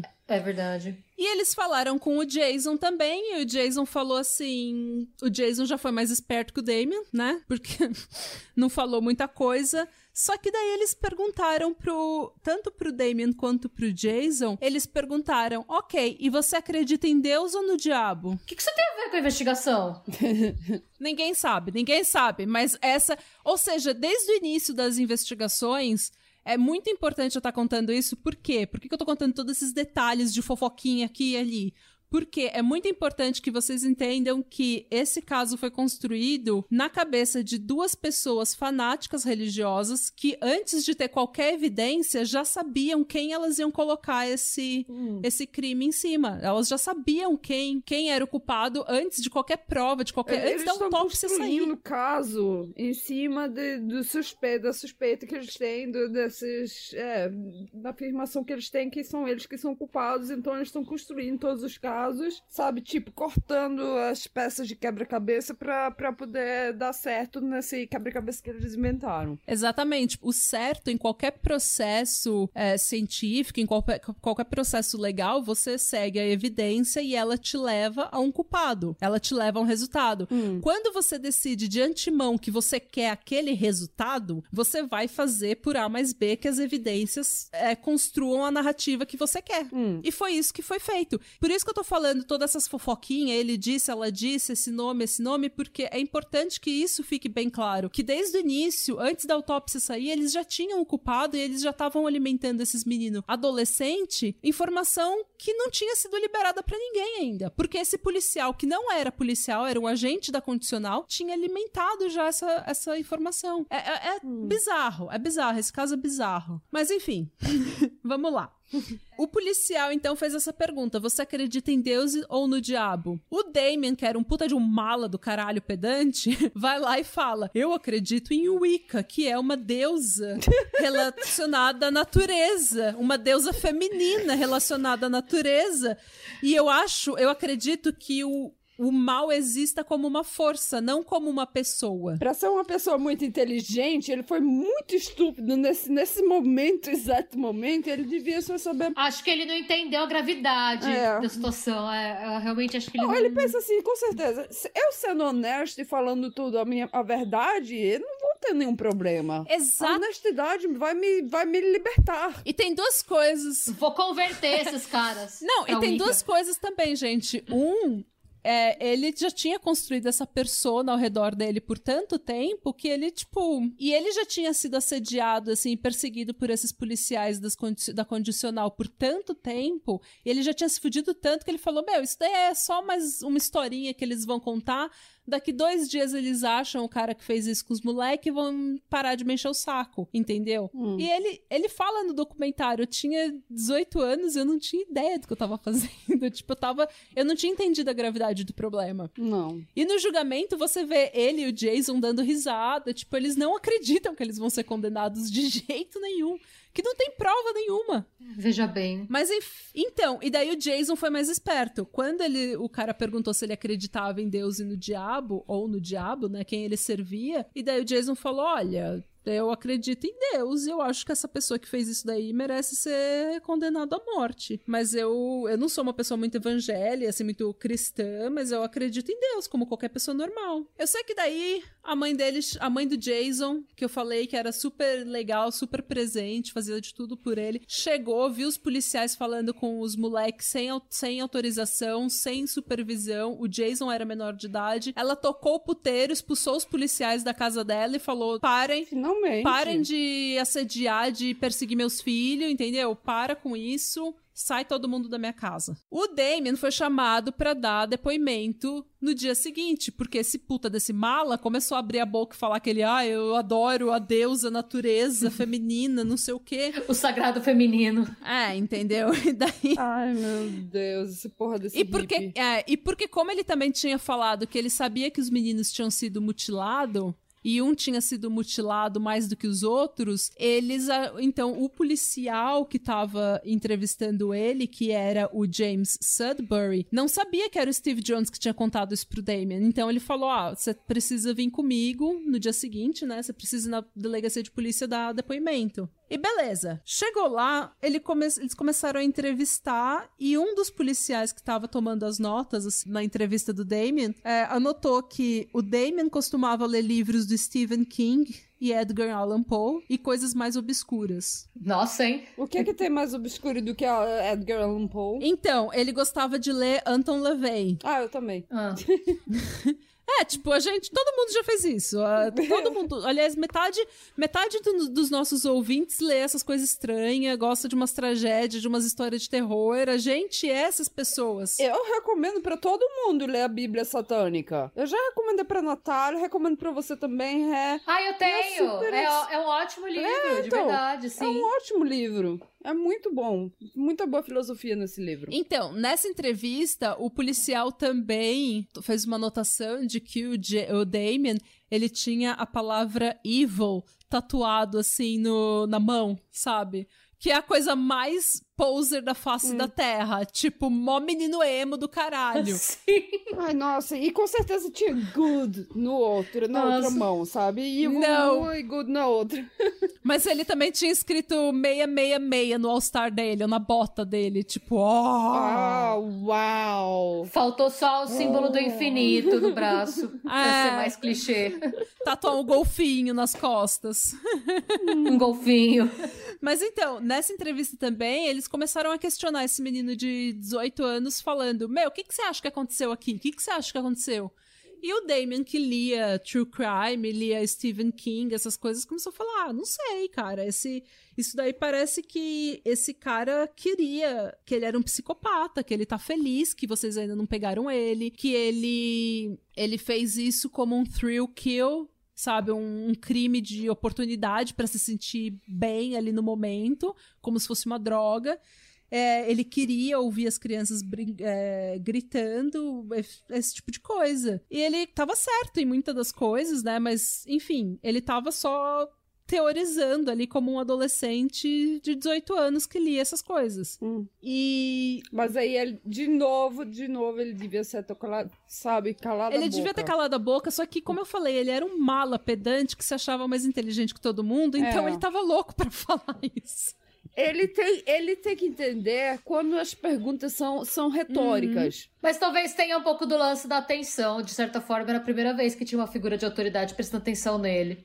Então acho que ele aproveitou um pouco o palanque, sabe, para falar, para mostrar total. como ele era diferentão. E se você vê, se você vir, se você vir o primeiro Paradise Lost, o primeiro Paraíso Perdido, mais próximo do final, você vai ver o quanto isso que a Renata falou é verdade. Então eu sugiro que vocês vão ver, eu não vou dar um spoiler aqui porque vocês vão entender qual que é hum a, a cena que eu tô falando. Mas enfim, é, o Steve, ele, o Damon também falou para os policiais que ele tinha conversado com o Steve Jones e que o Steve Jones tinha falado que um testículo tinha que o testículo do Christopher Byers tinha sido cortado. E o, ele falou que o Steve Jones também falou que tinham urinado na boca das crianças. Eu?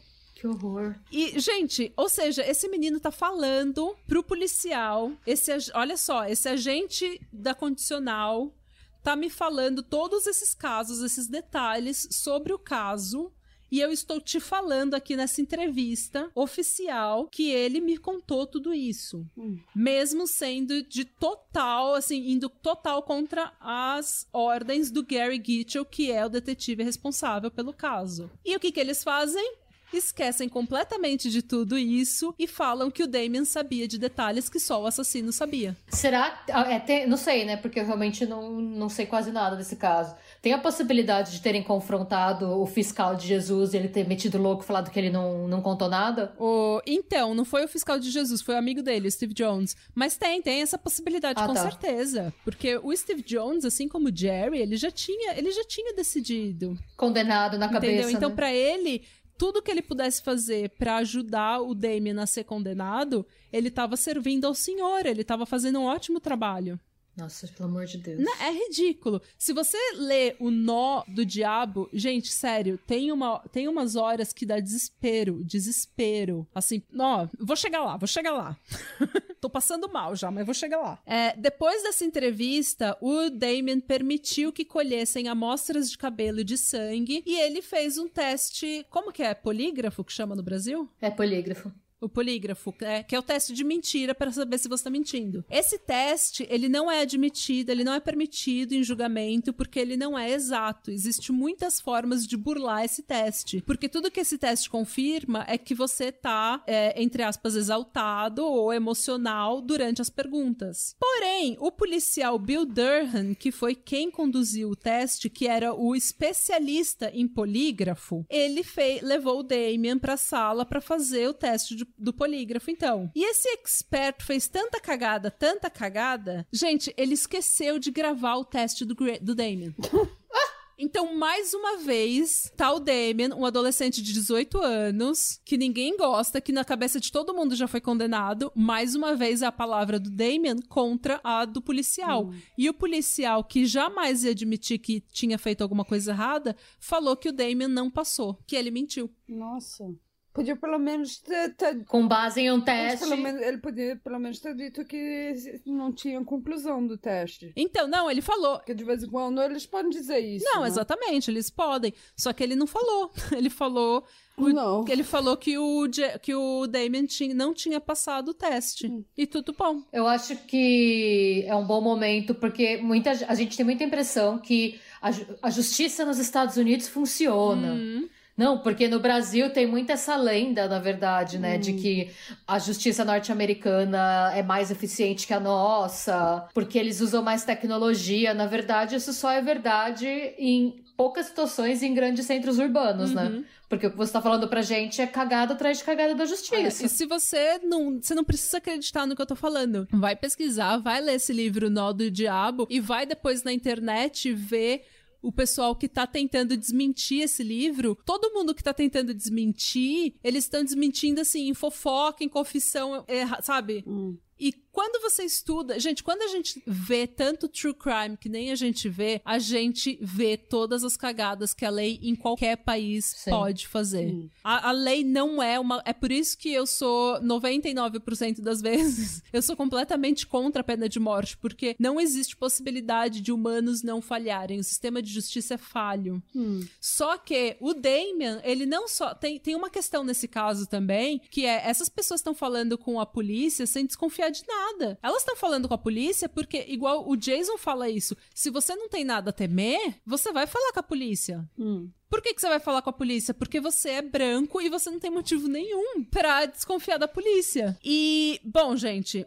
a caça às bruxas, então, começou. E na cidade, essa, ca essa caça às bruxas foi, assim, alimentada por uma cidade que tinha passado por um trauma terrível. Tinha visto três crianças nuas que eles achavam que tinham sido estupradas, que eles achavam que tinham sido sexualmente mutiladas por um ritual satânico. As pessoas estavam extremamente emocionais, elas estavam extremamente confusas, tinha muito boato. E West Memphis, que nunca tinha visto, assim, nunca tinha ganhado atenção nenhuma, de repente repente virou o tema de todo jornal nacional, assim, ganhou todos os repórteres da, dos Estados Unidos estavam lá, estavam falando. E aí, você tá vendo satanismo? Tem satanismo nessa cidade? Me dá a sua opinião. Tipo, pergunta pra uma menina de 16, 17 anos: Você estuda com Damien? O que, que é? Você estuda com fulano? Você já viu atividade satânica aqui? Você já te viu assim? Você já. Tipo, todo mundo agora teve os 15 minutos de fama contando uma história sobre esses meninos. Hum. Ó, teve rumor de que o Damien tinha os testículos do Christopher Byers num jarro no quarto dele. Ew.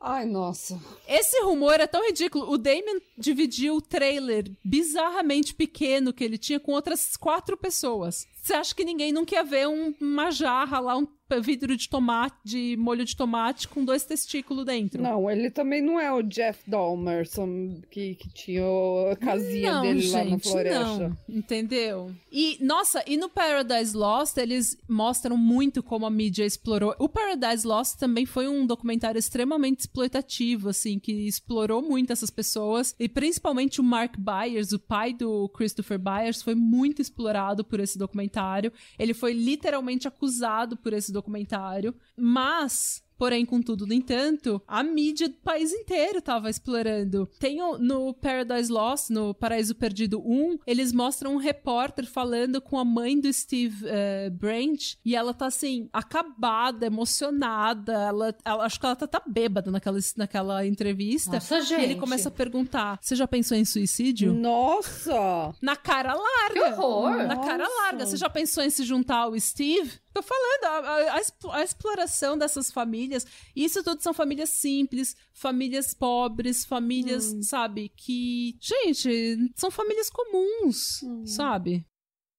E essa caça às bruxas, como eu falei, então, iria terminar com a prisão de três adolescentes inocentes. Damian Eccles e Jason Baldwin já estavam sendo cogitados, então, como suspeitos. Na cabeça de alguns já eram praticamente condenados, mas eles só conseguiram, de fato, ligar os dois a esse caso, aos assassinatos, quando eles conseguiram a confissão de um outro adolescente que mal conhecia os dois, um adolescente de 17 anos com QI de 72, legalmente retardado, chamado Jesse Kelly. E é aí que a gente vai pegar no próximo episódio. Ah, gente, essa é a primeira parte da história, então. Eu espero que vocês tenham gostado. Espero que a Isadora tenha gostado. Eu sei que ela tava esperando. Hum, com certeza. Então, é isso. Esse é um shit show, é uma show de horror esse caso. Mas é um, um daqueles casos que eu acho extremamente importante que todo mundo saiba, porque ele é cheio de nuance, ele mostra como os seres humanos são falhos e como as coisas podem de uma hora pra outra mudar completamente. Sua vida pode mudar completamente de uma hora pra outra. E às vezes situações e pessoas que você acha que não tem nada a ver na sua vida, que não estão te interferindo em nada, são as pessoas que Verdade. podem mudar sua vida completamente, como o Jerry Driver mudou a vida do Damien e do Jason. E no próximo episódio, então, a gente vai falar de, do final da investigação, como que a investigação conseguiu, com essas provas, essas ideias tão erradas, conseguiu ir adiante e como que eles foram levados a julgamento e o julgamento que também que foi outro show de horror, outra comédia. Essa ausência de prova, na verdade, né? Porque não, eu não ouvi nenhuma prova, nem circunstancial, Não acho. existe, não existe. As provas todas foram fabricadas. E como eu falei, tem, tem muita página na internet que você pode ir e verificar o, la, o outro lado da, da história de que eles são realmente culpados. Porque tem muita gente que ainda acha que eles são culpados. Só que eu, nesses, assim, cinco anos que eu tô seguindo o caso, eu nunca vi uma página que falou, ó, tá aqui uma prova. É sempre fulano falou, o primo do não sei o quê, o rumor de não sei o quê. Todo mundo na cidade conhecia isso. Tem uma página que fala assim: o Damien falou que morava em Marion, que era 15 milhas do lugar do crime. E que ele não, para, não praticamente não ia mais pra West Memphis. Mas ele caminhava por, por West Memphis. Tipo, gente, por que, que você caminha numa cidade não significa que você tá lá, entendeu? Tipo, hanging out. Que você tá passando tempo lá. Você só caminha, sabe? Você só passa pelos lugares. Então a cidade toda é culpada, então. É, isso não Isso é não é prova. prova de nada. É. Então a cidade Hã? toda é culpada, então. Se só, só caminhar pela cidade for prova suficiente, então é todo mundo culpado que mora lá. É, então, entendeu? É, não, não, não tem nada. Eu não vi motivo, eu não vi nenhum comportamento pregresso deles que justificasse, assim, não é... Nenhum deles, por exemplo, foi visto antes perseguindo meninos pequenos, nenhum deles foi nunca, pelo jeito, acusado de, tipo, bater em meninos pequenos ou ter qualquer postura sexual imprópria com meninos pequenos. Não tem, então, assim, não tem histórico, não tem motivo, não, Não. tem Eu nada. queria, que, eu queria que alguém deles dissesse, olha, esse Jerry, ele tá, ele tá muito suspeito, que ele tá tentando botar, sabe, peito na gene, nos A culpa outros, nos outros. Sabe? É. Sabe, sabe? Tá aqueles que perseguindo, dizem, é. Quem, quem, quem, quem cheirou, perdeu. Foi isso, que- é Hum. isso que eles falam, né? É. é tipo Ninguém sabe do que você tá falando. isso. Não. Mas, mas é, ele tava... t- Não, é, não, eu entendi, é, eu entendi. Ele tá. Ele, por que ele tá tão obcecado em passar a culpa pros meninos? Qual que é o motivo dele, a agenda É, dele? pra, olha pra lá, não olha pra aqui. Isso, entendi, entendi. Não, e olha só, esse Jerry Driver, ele era tão obcecado com lutar contra o satanismo na cidade, gente, que ele tinha uma lista de nomes de adolescentes que ele achava que estavam envolvidos em atividades satânicas. E ele carregava essa lista pra cima e pra baixo. Era tipo o Burning Book da Regina George, é. sabe? O Meninas Malvadas. A lista dos meninos satanistas de West Memphis. Total. E ele tirava cópia toda semana pra ah. dar em panfleto pra cidade todinha. Aqui, ah. a lista tá revidada. Aqui a lista nova. Laminava, né, a lista. Não, é assim, terrível. Imagine se ele tivesse internet. É, nossa senhora. Mas enfim, gente, ó. Se você gostou desse episódio, segue a gente no Instagram, segue a gente no Facebook, segue a gente no Twitter. A gente tá preparando bastante coisa legal. Dona Renata Schmidt está trabalhando dia e noite. Sim, loucamente. Loucamente, hum. para que a gente faça nosso canal no YouTube, para que a gente venha com coisas interessantes e novas. A Mônica está trabalhando dia e noite para editar. Não, eu não. A Mônica do futuro. A Mônica, a Mônica do, futuro. do, futuro. está trabalhando dia e noite para editar esses episódios para vocês. E eu tô coçando a bunda porque eu já fiz muito nessa vida. Não, eu tô trabalhando. Eu prometo que eu tô trabalhando também, tô trabalhando umas coisas boas que a Renata sabe. Sim, mas é segredo. É ainda. segredo ainda, mas vai chegar, vai chegar. Sua hora vai chegar. E se você quiser me seguir no Instagram ou no Twitter, eu tô no arroba neta do Salazar, Salazar com S e Z. E é isso aí. Eu, eu vi esses dias no Twitter, porque agora eu tô usando o Twitter mais por causa do, do pod. Eu abri o Twitter pela primeira vez em dois Uhul! anos por causa do podcast. E agora eu vi que eu tenho 15 seguidores no Twitter. e eu acho que eu tuitei uma. Eu acho que eu tuitei uma vez. Eu vou, eu vou ser honesta. Na, na quarta-feira, sabe? Foi, é, foi quando teve o. Quando aconteceu o que aconteceu lá nos Estados Unidos, no Congresso, que todo mundo entrou por lá. Eu comecei o dia primeiro assistindo, é, lendo as notícias nos jornais noruegueses, aí mudei para os jornais americanos e no final tava lendo tudo no Twitter. Porque chegava e saía tudo no Twitter primeiro e os, e os jornais referindo o que eles tinham achado de informação no Twitter. Não, total. Eu também tava ligadaça no Twitter. Agora eu tô meio hooked, assim. Eu tô meio viciada em Twitter e eu quero começar a twittar também. Quero usar mais o Twitter, porque eu quero... A minha intenção é nunca mais usar o Facebook na minha conta pessoal, só no do pod. Nossa, por quê? Ai, porque o Facebook... Porque é uma porcaria. É. Porque o Facebook me magoou. o Facebook destruiu a minha alma. Mas então, me segue lá no Twitter agora, que eu acho que eu vou começar a usar. Neta do Salazar. E vocês, gente? Onde vocês estão? Eu sou, como sempre, monodilema em todas as mídias sociais. É, eu sou Shimidity, X-I-M-I-D-I-T-I, em tudo também. Shimidity. Eu mesma, com X. e é isso aí, então. Até semana que vem para mais injustiças e... Radebra. Radebra. Sloan.